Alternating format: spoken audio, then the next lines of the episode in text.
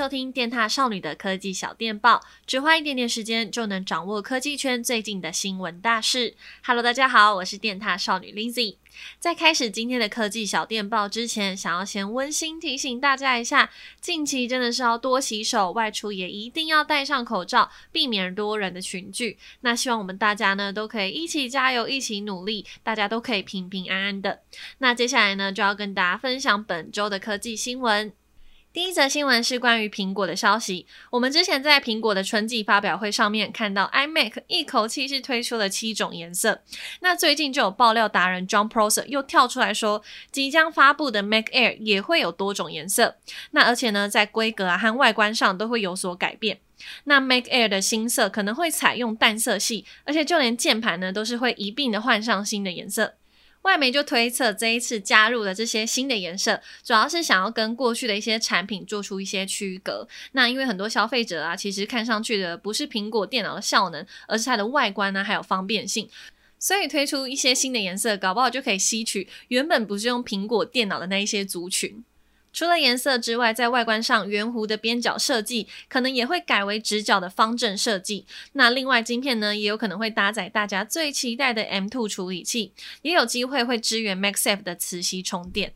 那它我们本身会期待新的颜色吗？我看渲染图上面的蓝色，我是还蛮喜欢的，就是那种淡淡天空蓝的感觉。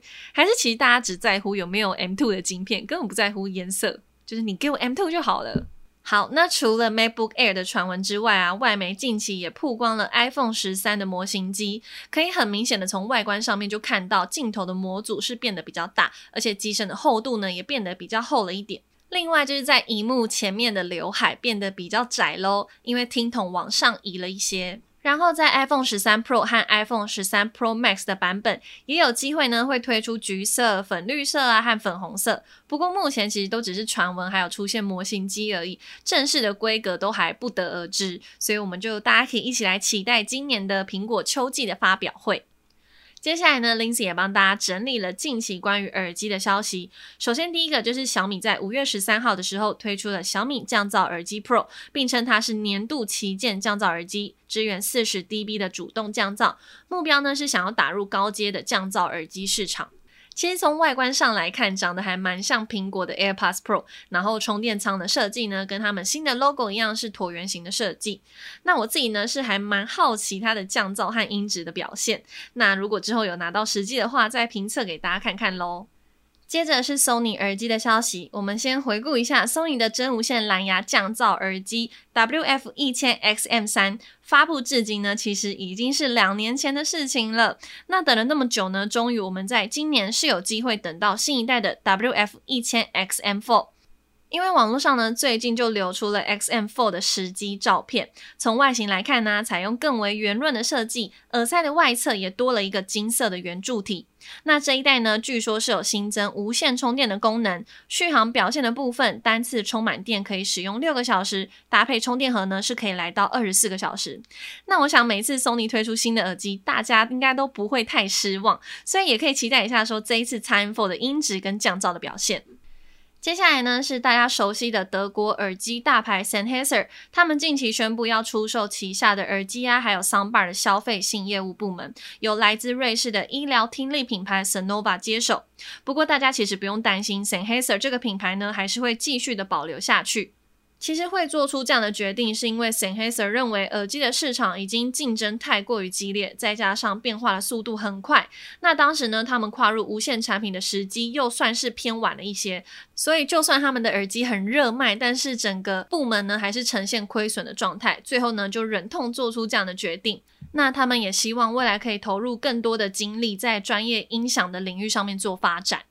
其实我想大家应该都可以体会得出来，就是我们进入真无线蓝牙时代之后啊，就是蓝牙耳机的市场真的是竞争超级激烈，百家争鸣，所以要能够在这个市场中立足的品牌啊，真的是很不容易。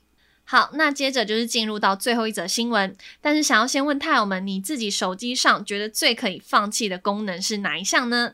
是高荧幕的更新率，还是无线充电，或是双喇叭的设计？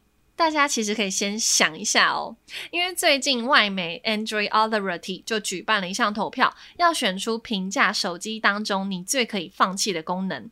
宁可手机便宜一点，我也不需要这个功能。结果在四千三百多位的网友投票当中啊，有超过百分之四十五的人都认为无线充电是最没必要的。然后排名第二的是玻璃机身，第三是五 G 上网。那最没有办法让大家放弃的功能呢，则是快速充电、高荧幕的刷新率，还有最新的 SD 八百系列的处理器。但是其实无线充电刚推出的时候，大家应该会觉得哇，很赞呢，这是什么黑科技？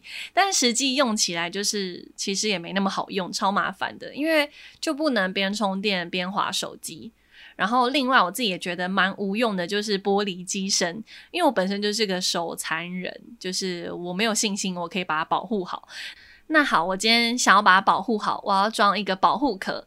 那我玻璃机身给谁看？就是我究竟当初需要这个功能干嘛？排名第三是五 G，但是五 G 我是觉得，如果以后布局的更完整的话，大家可能就会比较有感。因为现在你就拿五 G 手机啊，跟四 G 手机的人比，其实网络的速度没有差太多。那大家最不想放弃的就是快速充电，应该很多人都是吧？就是根本就没有耐心等它慢慢在那边充好电。那泰友们，你们自己最可以割舍哪一项功能，或是哪一项功能是最不可以放弃的，也可以在下面留言让我们知道哦。那以上呢，就是这一次的科技小电报。我们每一周呢都会推出一集节目。那如果你喜欢的话，要记得到主页帮我点选五颗星哦。那我们就下次见喽，拜拜。